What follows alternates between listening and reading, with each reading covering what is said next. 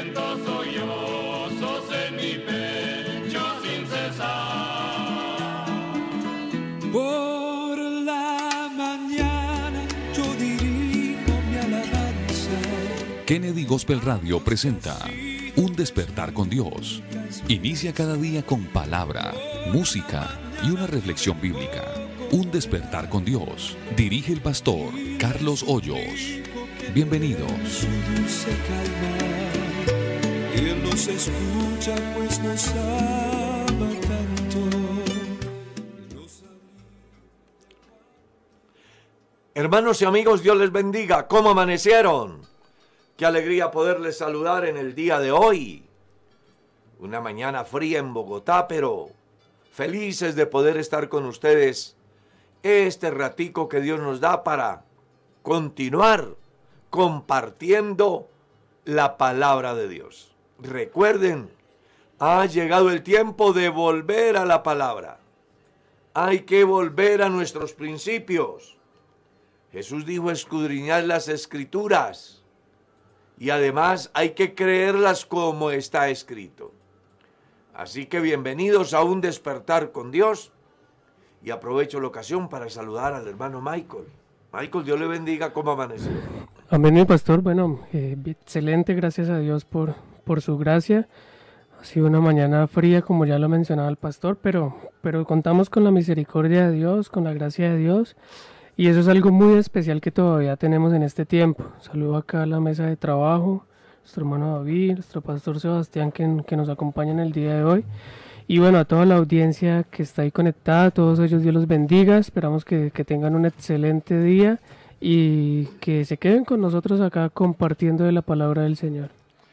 Eso es lo más importante, que disfruten de la bendición de Dios a través de la palabra. Mi estimado pastor, Dios le bendiga, ¿cómo amaneció?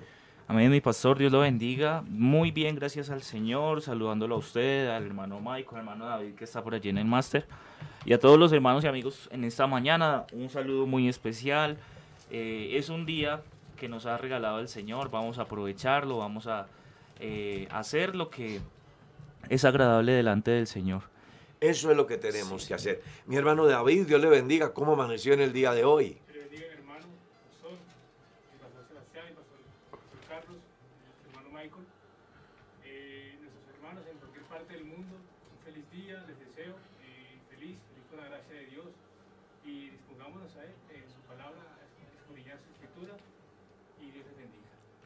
Así es, es el tiempo de disfrutar de la bendición de Dios.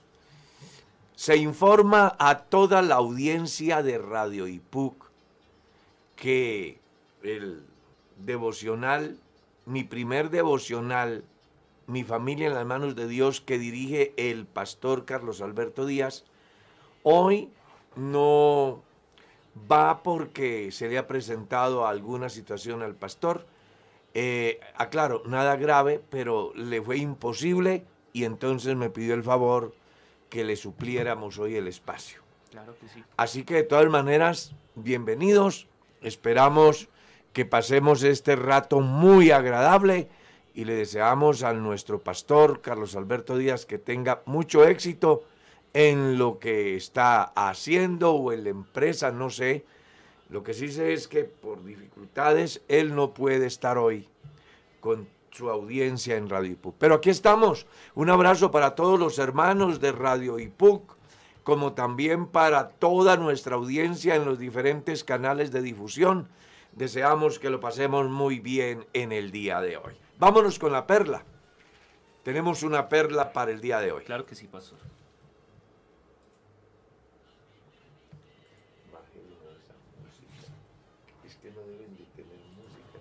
¿A quién le importas? Así quiero titular la reflexión basándome en el capítulo 27, el versículo 4 del Santo Evangelio según San Mateo. Leamos. Yo me he pecado entregando sangre inocente, pero ellos dijeron, ¿qué nos importa a nosotros? Allá tú. Esa fue la respuesta de los sacerdotes a Judas cuando éste entiende que ha pecado entregando al Señor. A ellos no les interesó para nada el arrepentimiento de Judas. Solo les importaba lograr su objetivo que eran deshacerse del Señor Jesús. Pero no solamente ese pasaje refleja la condición de los humanos. ¿Cree usted que a Caín le interesaba el bienestar de Abel? Por supuesto que no. La Biblia dice que se levantó y le quitó la vida. Y cuando el Señor le llama para pedirle cuenta acerca de su hermano, él simplemente dice, ¿acaso soy yo guarda de mi hermano? Mostrando con ello que para nada le importaba el bienestar de Abel. Pero, ¿qué decir del faraón? ¿Ha pensado usted alguna vez que para Faraón era interesante el pueblo judío como tal? No, le importaba solo explotarlos. Eso era cuanto le parecía interesante. Y cada día les añadía más carga. Y cuando ellos quisieron obtener libertad para servir a Dios, la respuesta es, están ociosos, necesitan más y más trabajo, porque al final a él no le importa el bienestar del pueblo de Israel. ¿Y qué decir de la escritura que menciona cuando habla de el buen samaritano? Si miras bien, este hombre ha caído en manos de ladrones. A aquellos no les interesa el bienestar del individuo sino los bienes que posee. Y triste, aún más, cuando pasa un sacerdote y no le importa para nada la vida de aquel que está en condiciones indefensas. Y luego pasa el levita y tampoco le importa la vida de aquel moribundo. Claro, es que al final de todo a los seres humanos poco le importa lo que le suceda a su semejante. Se vive en un mundo completamente lleno de desorden donde cada uno ala por su propio lado, independiente del mal que cause, del daño que le haga al semejante. Lo único que le interesa es simplemente satisfacer su propio yo. Pero sabes, hay uno a quien sí le importas se llama Jesucristo. La Biblia dice que Él vino a buscar y a salvar lo que se había perdido.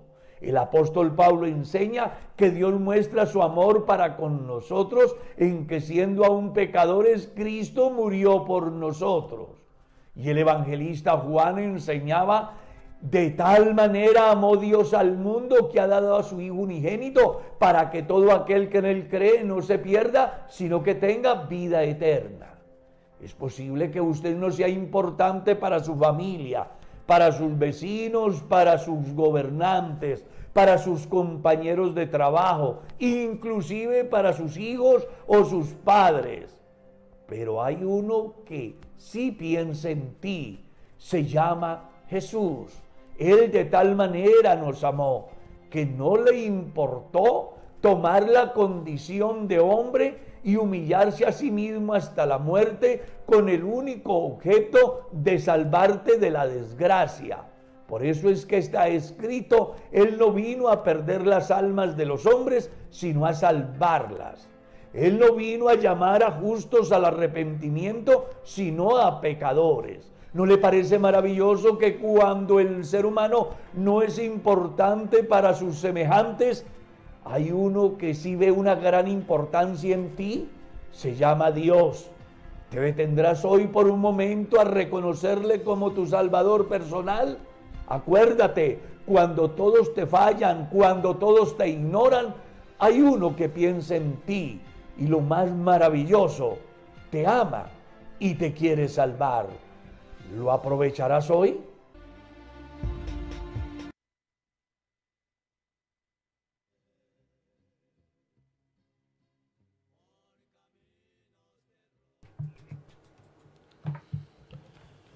Qué bendición poder saber que hay a alguien a quien le importamos, a quien le interesamos. Y este alguien se llama Dios, que está ahí al pie, cerca de ti, dispuesto a escucharte y además a resolver tus situaciones que muchas veces escapan a nuestro esfuerzo personal. Dios es bueno y su misericordia es infinita. Hoy vamos a continuar con el estudio de la palabra de Dios. Estamos en el capítulo 16 del Santo Evangelio según San Juan. Vamos a leer aquí del verso 1 al verso 6. Y es interesante que tengamos en cuenta que desde el verso 18 Jesús viene haciendo alusión, verso 18 del capítulo 15, acerca de la actitud del mundo hacia el creyente, es decir, cómo va a ser perseguido, el por qué lo va a hacer, ¿ya? Y les coloca ejemplos muy interesantes como si esto hacen con el Señor, ¿qué no harán con ustedes? Pues aquí Jesús advierte sobre las persecuciones que ha de sufrir el hombre o mujer que tome la decisión de caminar con Dios. Leamos, hermano Michael. Dice de la siguiente manera, estas cosas os he hablado para que no tengáis tropiezo. Os expulsarán de las sinagogas y aún viene la hora cuando cualquiera que os mate pensará que rinde servicio a Dios y hará esto porque no conocen al Padre ni a mí. Mas os he dicho, he dicho estas cosas para que cuando llegue la hora os acordéis de que ya os lo había dicho. Esto no os lo dije al principio porque yo estaba con vosotros, pero ahora voy al que me envió. Y ninguno de vosotros me pregunta, ¿a dónde vas? Antes, porque os he dicho estas cosas, tristeza ha llevado vuestro corazón. Observe lo que Jesús está enseñando. Habla acerca de las persecuciones que los cristianos han de enfrentar. Jesús dice, no se los había dicho antes porque estaba con vosotros, pero ahora me voy y entonces yo sí quiero generarles conciencia acerca de lo que viene para que cuando suceda, pues no les tome por sorpresa. Me llama la atención la manera como el Señor Jesús se adelanta a los acontecimientos y persuade a sus seguidores acerca de los acontecimientos venideros independientemente de los que sean. Pueden ser relacionados con fenómenos naturales, pueden ser relacionados con situaciones como pandemias, puede ser con situaciones sociales que en diferentes campos del mundo se dan, situaciones políticas, en fin. A mí me llama mucho la atención la forma como el Señor Jesús, anticipando a todo, genera conciencia en sus discípulos para que cuando el fenómeno se presente, pues no digan, venga, esto no lo sabíamos. ¿Sí? Sino que el creyente tenga en cuenta que ya estaba escrito. Un día estaba en la radio, en la cadena Super, haciendo un programa. De pronto un periodista me ha preguntado, pastor, ¿qué opina usted de los terremotos? ¿No le parece que están dándose muy seguidamente. ¿No le parece extraño? Le dije, no, a mí no me parece extraño. Me dice, ¿por qué? Le dije, no, porque pues yo ya sabía hace más de 40 años que leo la Biblia y ya Dios me lo había dicho. Así que a mí y a ningún creyente debe de preocuparle los diferentes cambios que se están dando en el mundo en los diferentes campos, incluyendo los fenómenos naturales. Cuando la tierra tiembla y el mundo hace un despliegue noticioso, eso para mí no es nuevo. Ya en la noticia de Dios yo lo sabía.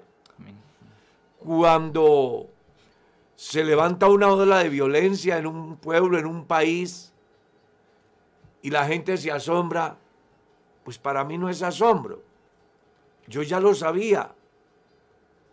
¿Y por qué dirá alguien? ¿Por qué lo sabía el pastor? Bueno, es que la Biblia sí lo dice que en este último tiempo, sin duda alguna, tendremos que ver todos esos fenómenos. Absolutamente todos. Jesús les está diciendo a los discípulos, los van a perseguir. Sí, Señor. Va a llegar el momento donde pensarán que el que les quite la vida estarán prestando un servicio a Dios. ¿Ya? Estaba mirando en el reciente pasado como en un país donde hay un movimiento fundamentalista, se siente satisfecho quitándole la vida a los cristianos, porque ellos piensan que así están agradando a su Dios. Pues Jesús lo ha dicho. Y eso no debe de tomarle por sorpresa a ningún creyente. Y hay una razón para que se dé. Y es que no conocen al Señor Jesús. eso me parece muy importante, pastor, porque el Señor salvaguarda también el hecho de que las personas tienen una oportunidad y es de conocerle y cambiar, como tal vez fue lo que sucedió con Saulo, que en un principio era perseguidor de la iglesia y consintió hasta la muerte de Esteban, pero cuando ha conocido al Señor Jesús, ha tenido un cambio eh, eh, absoluto, total. Entonces, lo que sucede acá eh, me, me parece muy bonito que el Señor salvaguarde ese tipo de cosas porque les dice, esto lo harán porque no me conocen a mí. Y algo que debemos de tener en cuenta es que las palabras de Jesús generan tristeza en los discípulos. Porque más allá de los riesgos que ellos tendrán que correr, hay una aflicción porque Él les ha dicho que se va. Entonces ya ellos se sienten de alguna manera desprotegidos. Porque tener a Jesús en la barca, a Jesús en el peregrinar, a Jesús en el desierto, a Jesús frente a la enfermedad, a Jesús frente a los endemoniados, pues es prenda de garantía de que todo saldrá bien. Pero si ahora se va el Señor Jesús, ¿qué va a pasar de nosotros? Y que había una causa, pastor, digamos que cuando estaban en ese tiempo eh, bueno, este, existía que cualquiera que confesaba que Jesús era el Mesías lo expulsaban de la iglesia. Claro. Pero ese es el primer autor al que buscaban crucificar, al que buscaban apedrear o, o aprender en ese momento era Jesús. Los apóstoles quizás en algún momento, cuando estaba Jesús en la tierra, no experimentaban esa persecución tan, tan firme para ellos como la experimentaba Jesús en ese entonces. Y como la han de experimentar ellos después claro. de que Jesús se vaya. Porque observe que les ha dicho, van a ser perseguidos. Algunos pensarán que cuando se levanten contra ustedes y les quiten la vida, creerán que están prestando servicio a Dios, que están rindiendo culto a Dios. Y Jesús le dice, pero ahora voy al que me envió y ninguno de vosotros me pregunta, ¿a dónde vas? O sea, como que hay un intervalo de tiempo donde Jesús hace una exposición muy interesante y los discípulos se quedan algo así como decimos nosotros, pasmados. Y Jesús dice, bueno, ¿no van a preguntar nada? Veo es que están todos tristes. Les he dicho que me voy y en vez de generarles de alguna manera una reacción positiva, más bien se ponen tristes. Y es que no era para menos. Uno ha sentido el partir de la casa de un hijo. ¿Ya? El partir de la congregación de una familia preciosa. Y no nos digamos mentira, es, genera tristeza. Yo he visto salir creyentes de la iglesia que han sido una bendición en la iglesia y le generan a uno tristeza. La partida. Imagínese usted tres años en una relación muy cercana y ahora Jesús ha dicho que se va. Pues claro, viene la tristeza. Pero Jesús busca despertar en ellos esa reactivación en fe, motivarlos para que esa tristeza cambie y más bien como que abran la mente para enfrentar un nuevo futuro bajo unas nuevas condiciones, porque eso es lo que se va a dar. Mire lo que dice el hermano Sebastián, del verso 7 al 11. Claro que sí, dice, pero yo os digo la verdad, que os conviene que yo me vaya, porque si no me fuere, el consolador no vendría a vosotros, mas si me fuere, os lo enviaré. Y cuando Él venga, convencerá al mundo de pecado, de justicia y de juicio. De pecado por cuanto no creen en mí, de justicia por cuanto voy al Padre y no me veréis más, y de juicio por cuanto el príncipe de este mundo ya ha sido juzgado. Observe lo que Él les enseña. Están tristes. Y Él les dice, venga, pero a ustedes les conviene que yo me vaya. Claro. Porque es que si yo no me fuera, el consolador no vendría. Y ojo, una cosa es estar con Jesús, otra cosa es tener a Jesús. ¿Ya? Sí, Señor. Y aquí lo que Jesús les está motivando es a dar un paso mayor. Porque ahora no van a tener al Jesús que camina con ellos, sino al Jesús que está en ellos. Por eso es que Él les dice, les conviene que yo me vaya. Porque si yo no me fuera, el consolador no vendría.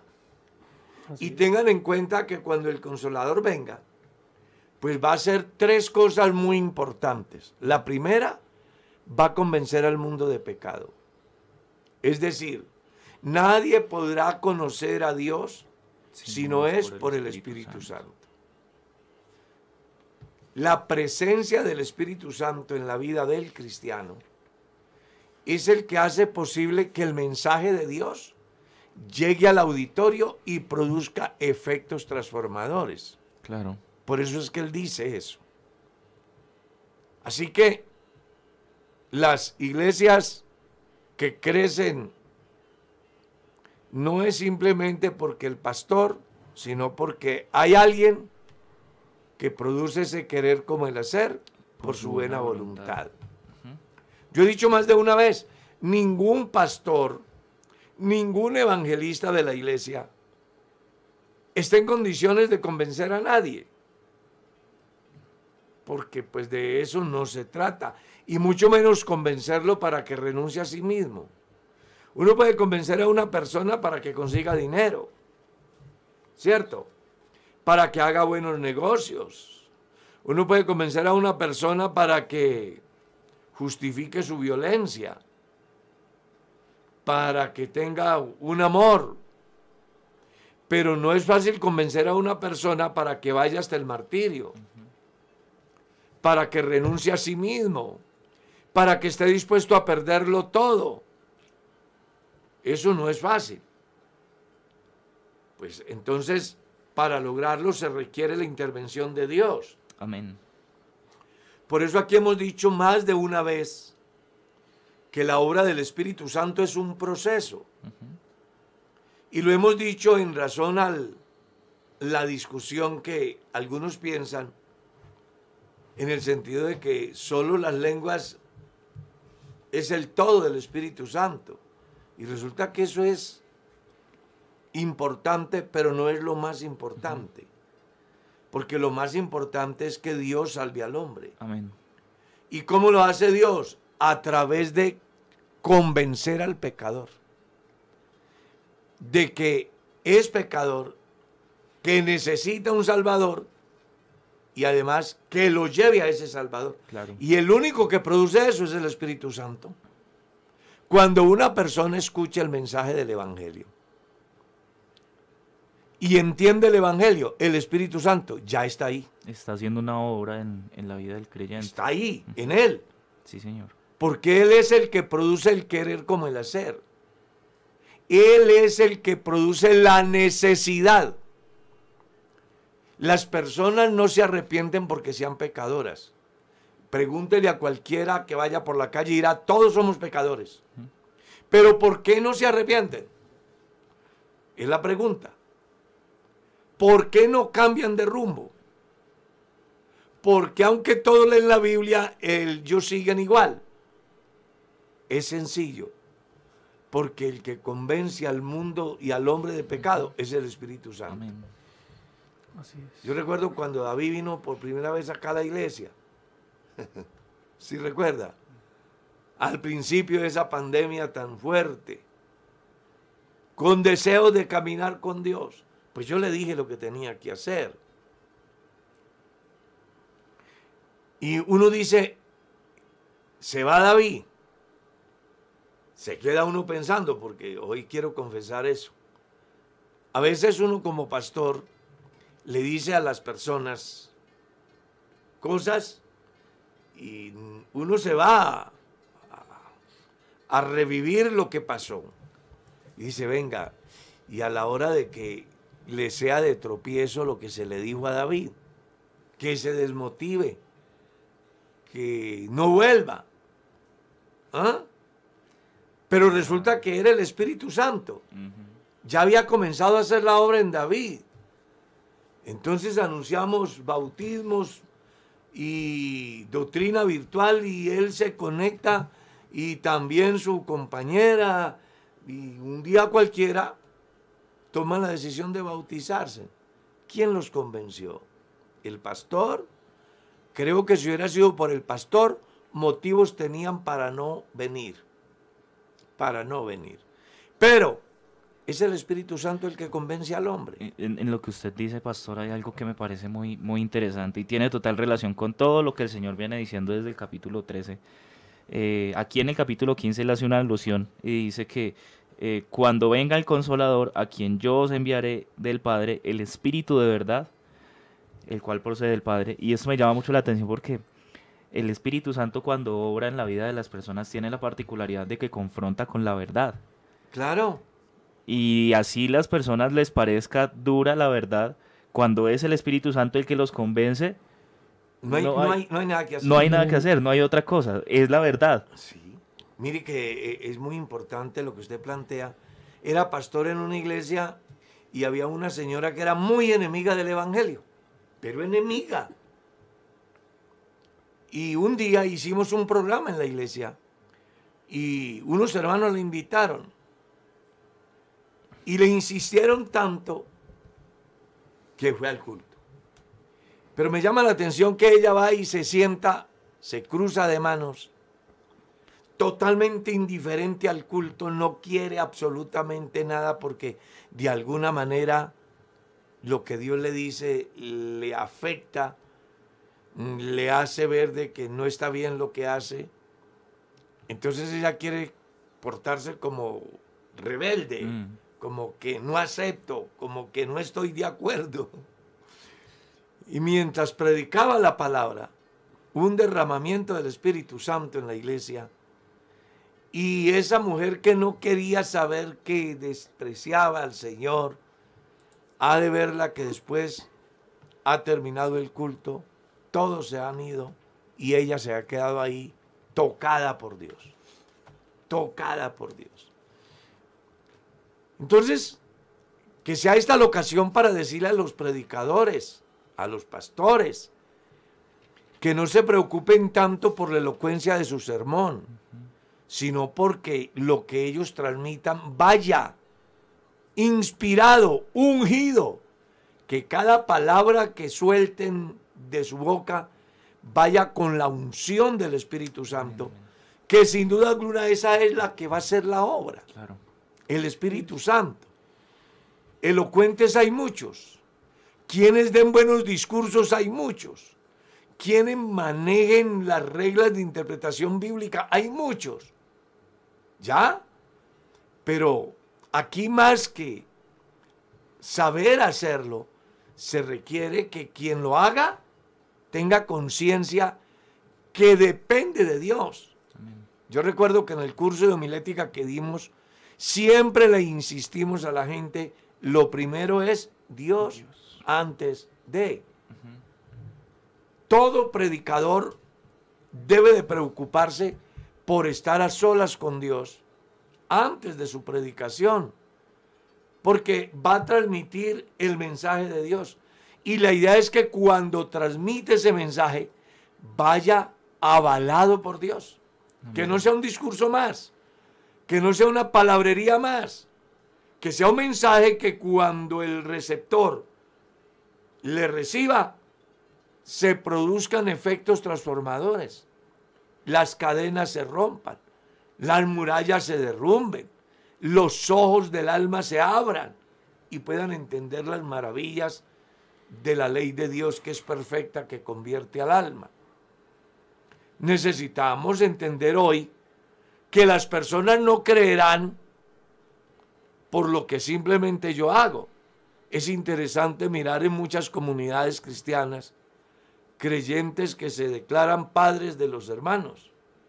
Él es mi hijo, porque yo, él es mi hijo. Resulta que, usted no, usted no es el papá. El padre de todos es Dios. Y si esa persona creyó, no fue por su elocuencia, fue por lo que Dios hizo a través de la palabra que se predicó. Amén, amén.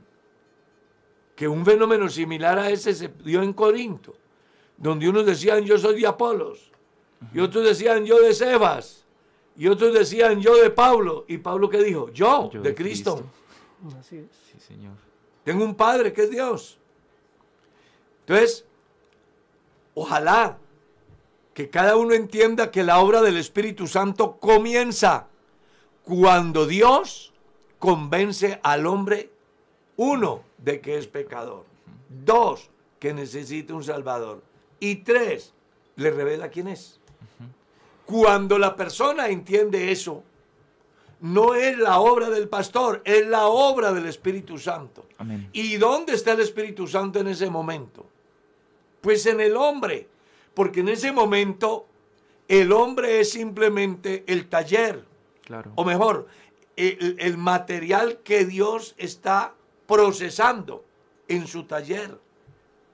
Y necesitamos que cada cristiano así lo entienda. Y que vaya más allá. Que esa obra que comienza cuando Dios lo convence, concluirá cuando Jesús venga y lo transforme para que sea semejante al cuerpo de la gloria misma de Dios. Amén. Y que en ese lapso de tiempo, de cuando el hombre es convencido por Dios, a cuando el hombre está formado para ascender y encontrarse con su Señor en el aire, hay una cantidad de eventos que es el fruto del Espíritu, que son los dones del Espíritu, que son los ministerios dados por el Espíritu, que son los resultados de toda esa manifestación abundante de diferentes formas en la vida del creyente.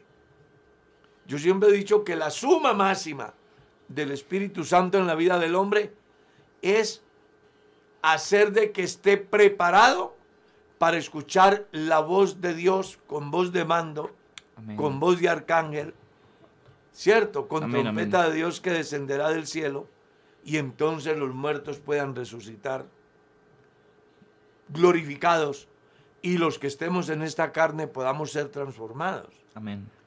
Jesús hace alusión a algo similar cuando dice, en la casa de mi padre hay muchas moradas. Si no fuera así, yo se los hubiera dicho. Voy pues a preparar lugar y si me fuere y os prepararé un lugar, vendré y os tomaré a mí, mismo. Escucha eso, a mí mismo. Porque resulta que a causa de la unión del creyente con Cristo, se hace una unión indisoluble. Amén. Pablo escribiendo a los Corintios decía, el que se une a una ramera, Un una carne es con ella. Así el que se une al Señor, un espíritu es con él. Amén.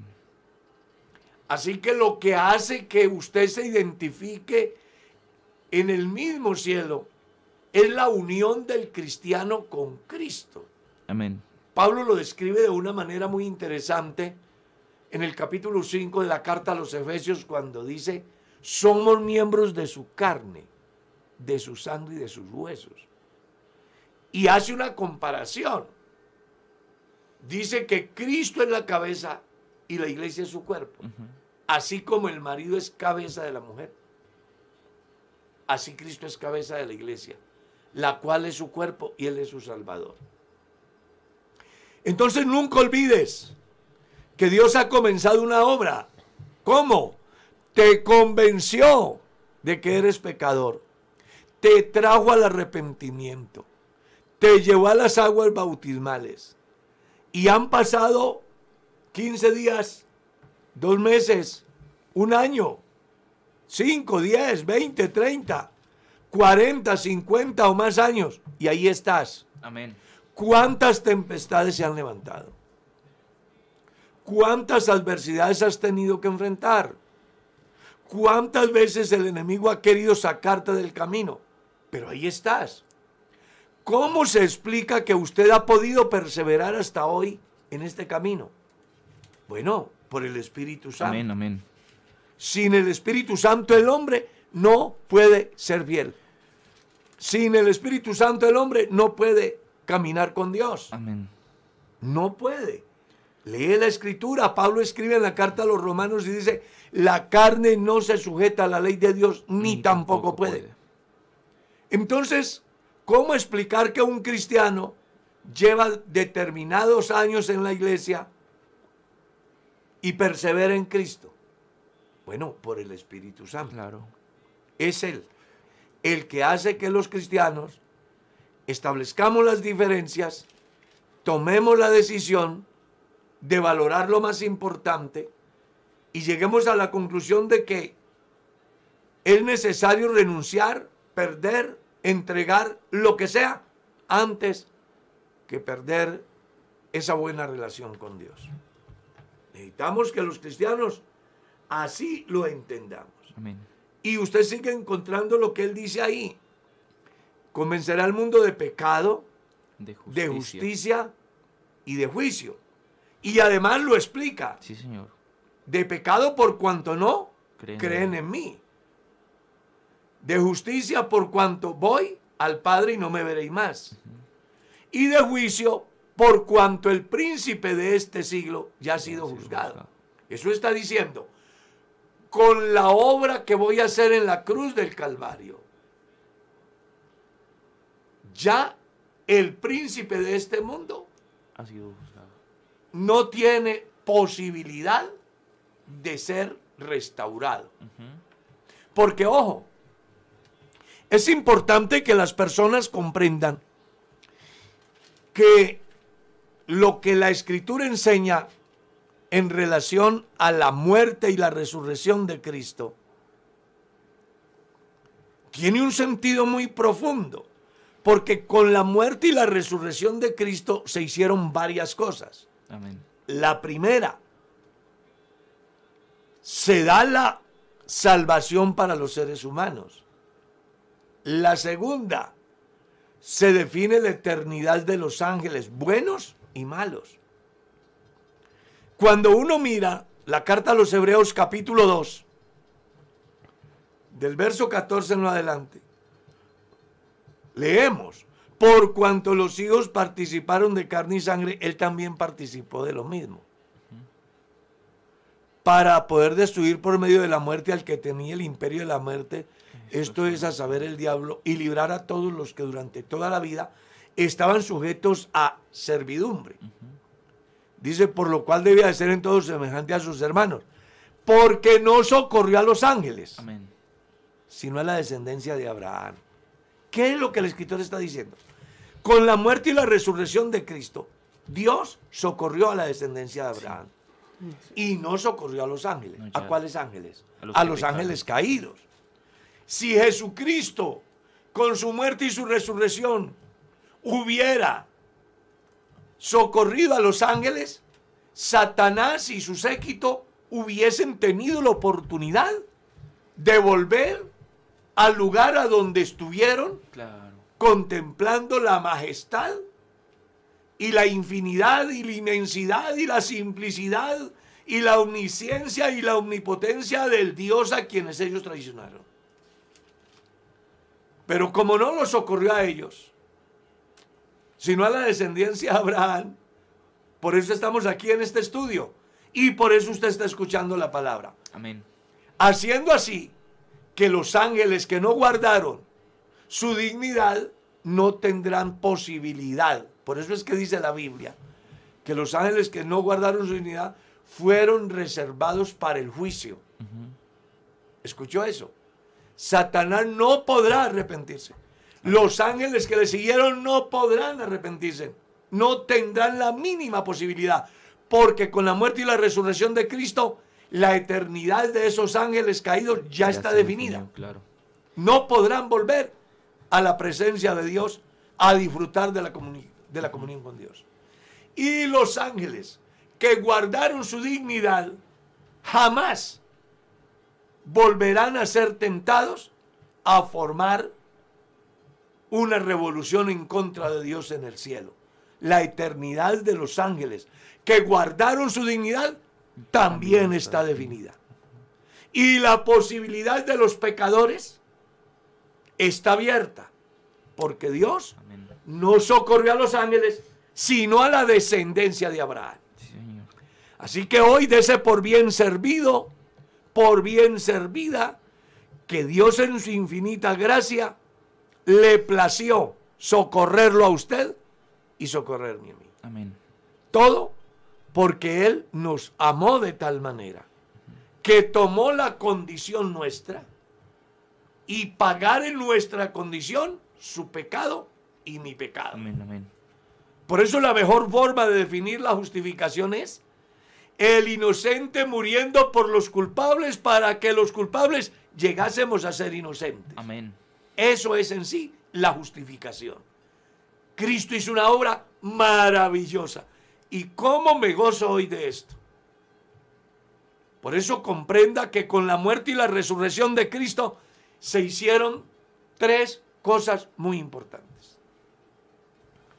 Las que menciona Jesús aquí y que de ahí desprenden la salvación eterna de los ángeles, es decir, que no serán tentados jamás, y la condenación eterna de los ángeles que no guardaron su dignidad. ¿Será que genero confusión? Trato de ser más simple. Un día en el cielo se reveló un ángel y tras él un grupo importante que si es cierto lo que dicen los eruditos en relación al capítulo 12 del libro de Apocalipsis, la tercera parte de los ángeles siguieron a Satanás. ¿Ya? Esos que siguieron a Satanás, con la muerte y la resurrección de Cristo, su eternidad en el infierno está definida. Definida. Pero los que no se dejaron influenciar por Satanás están en la presencia de Dios, son ministros suyos. Esos con la muerte y la resurrección de Cristo, su eternidad en el cielo también está definida. Amén. Y con la obra de Cristo, la salvación suya y mía está a nuestro alcance. Depende de nuestra decisión. A mí me encanta esto de verdad. Me parece que es supremamente valioso que lo entendamos, que lo valoremos, que comprendamos de verdad la obra de Jesús es maravillosa. Amén. Él dice que es necesario que Él se vaya para que se den esos tres aspectos tan importantes. Y dice, me, me encanta lo que sigue diciendo el verso 12, aún tengo muchas cosas que deciros, pero ahora no las podéis sobrellevar. Ojo con eso. Por eso yo, y perdonen, espero que no me vayan a malinterpretar. Muchos añoran la vida de los apóstoles. Y creo que nosotros somos más bienaventurados. Porque lo que muchos apóstoles hasta este momento de la escritura. No sabían. Dios nos dio el privilegio a nosotros de conocerlo hoy. Amén. Sin haber caminado por los senderos polvorientos de Galilea. Sin haber participado aquel día maravilloso de la multiplicación de los panes, ni de haber estado el día que resucitó a Lázaro. A Dios, en su infinita gracia, por su Espíritu Santo que nos ha dado, ha hecho posible que entendamos lo que aquellos todavía no estaban en condiciones de llevar. Amén. Eres bendecido supremamente. Tienes el privilegio más grande que hay. Yo por eso no consigo el pensamiento de quienes viven diciendo que ser cristiano es muy duro, que ser cristiano es una rutina. Yo no consigo ese pensamiento. Yo todos los días que leo la palabra, que entro al santuario de Dios, que hablo con Dios, me encuentro cosas nuevas, donde Él me abre la mente, me da entendimiento, produce efectos transformadores, me hace sentir su presencia. Hoy aquí yo siento la presencia de Dios. Y ojalá que usted lo esté experimentando allá. Tenga en cuenta que hay etapas de la vida en el cristiano donde, según dijo Jesús, los discípulos no estaban en condiciones de llevar semejante viaje. Y claro, es que una cosa son los apóstoles antes de la resurrección. Claro. Y otra cosa es los apóstoles y la iglesia después de la resurrección. Porque es que después de la resurrección ya no es Cristo con la gente, es Cristo en la gente. Eso es una diferencia enorme. Ya no es que voy con un compañero hacia Maús. No, es que Él está en mí. Amén. Y donde yo estoy, Él está. Y lo que yo no entiendo, Él me lo revela. Y cuando hay necesidades espirituales que yo no alcanzo a descifrar con mi léxico, el Espíritu mismo intercede por mí, diciendo, venga, tú no sabes hacerlo, pero yo voy a hacerlo por ti. Amén. Eso es precioso, Sí, Señor.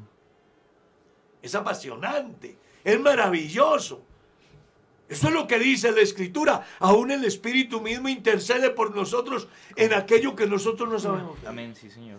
Es verdad. Puede darse en la vida que hay situaciones que usted no entiende ni sabe cómo decirle a Dios lo que le pasa. Pero el Espíritu Santo, que está en usted, aleluya, hace posible que su necesidad sea expuesta y además resuelta. ¿No le parece maravilloso? Por eso es que él dice, tengo muchas cosas que decirles, pero ustedes todavía no las pueden llevar. Amén. Y, y mire lo que dice Pablo en su carta. Si usted lee bien la carta a los Corintios, va a encontrar un momento donde Pablo dice, vea, conozco un hombre.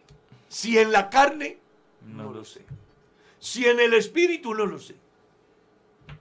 Porque es que cuando uno está frente a la infinidad y la inmensidad y la simplicidad de lo que es Dios, uno es nada. Realmente uno es nada.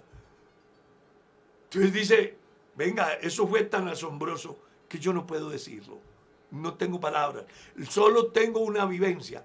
Es que oí y vi cosas que no le es permitido a los mortales. Y hay algo que va más allá. Cuando uno mira la tesis de Pablo,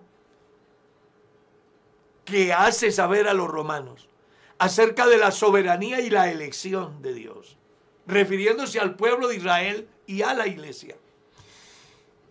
Él hace un argumento mm, que va avanzando como quien comienza con el agua a los tobillos y después le da las rodillas y después le da la cintura y después le da el cuello y después tiene que nadar. Sí, Señor. Él comienza a profundizar en el discurso hasta que llega un momento donde no encuentra forma de seguir describiendo lo que sucede en la infinidad de la vida del Espíritu. Sí, Señor. Y entonces dice, oh profundidades de la sabiduría y del conocimiento de Dios. Amén. Y que eso es maravilloso. Amén. Es muy importante. Y seguramente que usted como cristiano, en la medida que se acerque a Dios, que, el- que permita que Dios sea su amo, dueño y señor, su entendimiento se va a ir ampliando, su conocimiento va a crecer y va a llegar a una situación donde querrá más. Amén. A mí me gusta, pastor, como, como el apóstol Pablo lo dijo a los Corintios, y dice, pero Dios nos la reveló a nosotros por el Espíritu, porque el Espíritu todo lo escudriña, dice, aún lo profundo de Dios, porque ¿quién de los hombres sabe las cosas del hombre, sino el Espíritu del hombre que está en él? Así tampoco nadie conoció, conoció las cosas de Dios, sino el Espíritu de Dios, Ahí porque es el Espíritu que hemos recibido. Es el que nos hace llegar a lo más alto en la presencia de Dios. Claro. Y por eso el verso 13 dice, pero cuando venga el Espíritu de verdad, Él os guiará a toda verdad, porque no hablará por su propia cuenta, sino que hablará todo lo que oyere y os hará saber las cosas que habrán de venir. Ningún cristiano en este tiempo puede estar pensando que va golpeando al aire. Si tiene el Espíritu Santo de Dios, seguramente que cada paso lo dará seguro. Juan, en una de sus cartas, mejor en la primera, hace alusión a eso. Y les dice, vea, ustedes tienen la unción del santo. Y ya no necesitan que nadie les enseñe. Porque la unción que está en vosotros os enseña todas las cosas. Sí, señor. Y yo creo que hay más de uno que es testigo de esa verdad. A veces se han encontrado con interrogantes en la vida y buscan una respuesta aquí, allá y en otra parte. Y un día de la manera más sencilla, hablando con Dios, entendieron lo que no habían entendido. Dios les iluminó y pudieron comprender lo que hasta el momento era algo incomprensible. Amén. Lo llamaría Pablo un misterio escondido. Algo así. Esas cosas que muchas veces uno no... Y que no, es que cuando uno mira la escritura está simple. Te enseñaré cosas grandes y ocultas Que tú no que tú no conoces. Y que Pablo vuelve a ratificarlo. Cosa que ojo no, No vio, vio. ni oído yo, ni ha subido al corazón del hombre. Por eso es que estar en la dimensión del Espíritu es tan importante. Porque más allá de todo lo que le rodee, le hará establecer las diferencias y tomar las mejores decisiones. Vivir en el Espíritu es sencillamente tener el control de lo natural, inclusive de lo sobrenatural. Cuando hablamos de lo natural estamos hablando de lo humano. Pues ya usted sabe que el hombre según la carne no puede agradar a Dios porque la carne no se sujeta a la ley de Dios ni tampoco puede. La carne, como carne. Pero cuando yo en la dimensión del espíritu vivo, mi naturaleza se somete Claro. se somete a la ley del espíritu de vida que me libra de la ley del pecado y de la muerte. ¿Ya? Y tengo control sobre lo natural, porque voy a tener la autoridad del Espíritu Santo para echar fuera demonios, resistir espíritus que quieran perturbar el normal desarrollo del cristiano en su peregrinar voy a tener control sobre todas aquellas cosas que algunos, haciendo alarde de un presunto conocimiento, utilizan para explotar a los ingenuos. Es bueno que entonces entendamos lo que está escrito en el capítulo 8 de la carta a los romanos. Los que son del Espíritu piensan en las cosas del Espíritu. Y los que son de Cristo han crucificado su carne con sus pasiones y deseos. Amén. Y ahora ya no hay condenación para los que están en Cristo Jesús. Para aquellos que no andan conforme a la carne, sino conforme al Espíritu. Porque la ley del Espíritu de vida en Cristo me libra de la ley del pecado y de la muerte. Amén. ¿Puedo yo vencer la tentación? Sí, puedo vencerla si estoy en la dimensión del Espíritu. Amén. Así es. ¿Cuándo me vence la tentación? Cuando ando conforme a mi naturaleza humana. Ajá. ¿Por qué se me hace la vida difícil a mí para ser cristiano? Porque muchos quieren ser cristianos y ser mundanos. Ajá. Usted tiene que tomar una decisión. Vive bajo la dimensión del Espíritu Santo y el camino se te iluminará y superarás y llegarás a la meta. O vives según tus propios deseos y entonces te comportarás como los demás que no conocen a Dios. Le motivo para que viva bajo la dimensión del Espíritu Santo, que es el que te guía a toda verdad Amén, amén. que es el que te hace saber aquellas cosas que no pueden saber las personas que andan en su condición natural. Porque cosa que ojo no vio, ni oído yo, yo. Son las que Dios tiene para dar a conocer a todos los que le aman. El tiempo se nos fue, vamos a hacer una oración. Mi estimado hermano Michael, oremos por las personas que están en nuestra sintonía, por los enfermos, por la hermana Irma, por el hermano Jaime, que han venido estando enfermitos, para que Dios en su misericordia le restaure por completo su salud. Por todos los enfermos que no sabemos quiénes son, dónde están, cómo se llaman y qué tienen, pero que sabemos sí que Dios tiene el control. Amén, amén. Así es, pastor. Bueno, hay personas que han escrito confiando en Dios que Dios puede hacer algo, han dejado sus, sus peticiones ahí en el chat. Vamos a orar de una manera muy especial.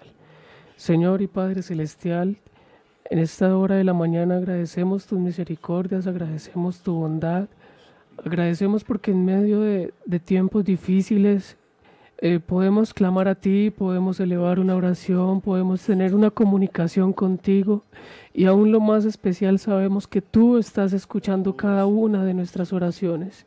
Tú conoces todas las necesidades de tu pueblo, tú conoces las necesidades de tu iglesia, conoces por qué dificultad está pasando el hermano, qué problema está atravesando. Y hoy de una manera muy especial rogamos que tú seas obrando, Señor, que en tu misericordia, que en tu gracia, si está dentro de tu voluntad orar y sanar y libertar lo que sea necesario hacer, tú lo puedes hacer, Señor de una forma especial, Señor. Obra en la vida de cada hermano que cree que tú puedes hacer algo, Señor. Hoy con un corazón sencillo nos ponemos nuestra queja delante de ti, exponemos nuestras necesidades y rogamos que mires a tu pueblo, que mires las necesidades de tu iglesia y que seas obrando conforme a tu voluntad, Señor. Que las personas puedan ver que tú todavía estás en medio de nosotros, que habitas en medio de nosotros y que puedes sanar y puedes restaurar y puedes hacer un milagro aun cuando las personas dicen que no es posible, Señor. En el nombre de Jesús. Amén. Amén. Nos vamos. Michael. Amén, pastor. Bueno, gracias a Dios que, que nos permitió estar el día de hoy acá. La verdad que Aleluya. se nos pasa el tiempo muy rápido, pero ha sido un programa edificante, de gran bendición. Así que los esperamos confiando en Dios el día de mañana, si Él nos lo permite también. En, En el en un- programa El Pastor Responde. Así es, mañana es el pastor responde, así que todos invitados, los que quieran ya ir formulando sus preguntas, bueno, las dejarán listas para el día de mañana y se les estará dando lectura. Dios los bendiga y que tengan un excelente día. Pastor Sebastián. Mi pastor, Dios lo bendiga a usted, al hermano Michael, al hermano David, todos los hermanos y amigos que nos han acompañado en esta mañana. Ha sido un programa muy enriquecedor. Eh, qué bonito poder saber que aquel es poderoso para mantenernos sin caída y sin mancha y poder presentarnos delante de su gloria con gran alegría. Es maravilloso, mis hermanos, que tengan un día lleno de la misericordia del Señor, de su gracia y de su amor. Mi estimado hermano David. Nos vamos. Eh, queridos hermanos, gracias por esta oportunidad nuevamente de pertenecer a esta bonito me- me- mesa de trabajo. A todos los hermanos, eh, pedirles que así seguramente tengan 100, 200 contactos en sus redes sociales, mil contactos. Seguramente alguno de ellos, algún familiar, algún amigo, está deseoso de encontrar palabras restauradoras, palabra de amor. Eh, piense en, en las situaciones de sus familiares y no le dé pena. Comparta, hermano, comparta, querido amigo, que alguno de ellos, de usted mismo, necesita esa palabra restauradora. Gracias y Dios les bendiga. De mi parte, gracias por estar ahí. Dios les bendiga. Feliz día.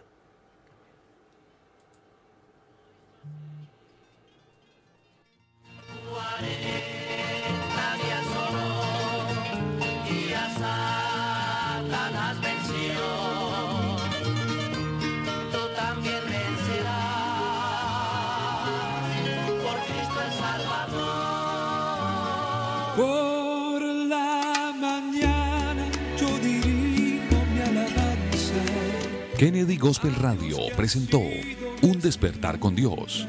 Inicia cada día con palabra, música y una reflexión bíblica. Los invitamos para que nos sintonice mañana a esta misma hora y por esta misma emisora. nos escucha, pues nos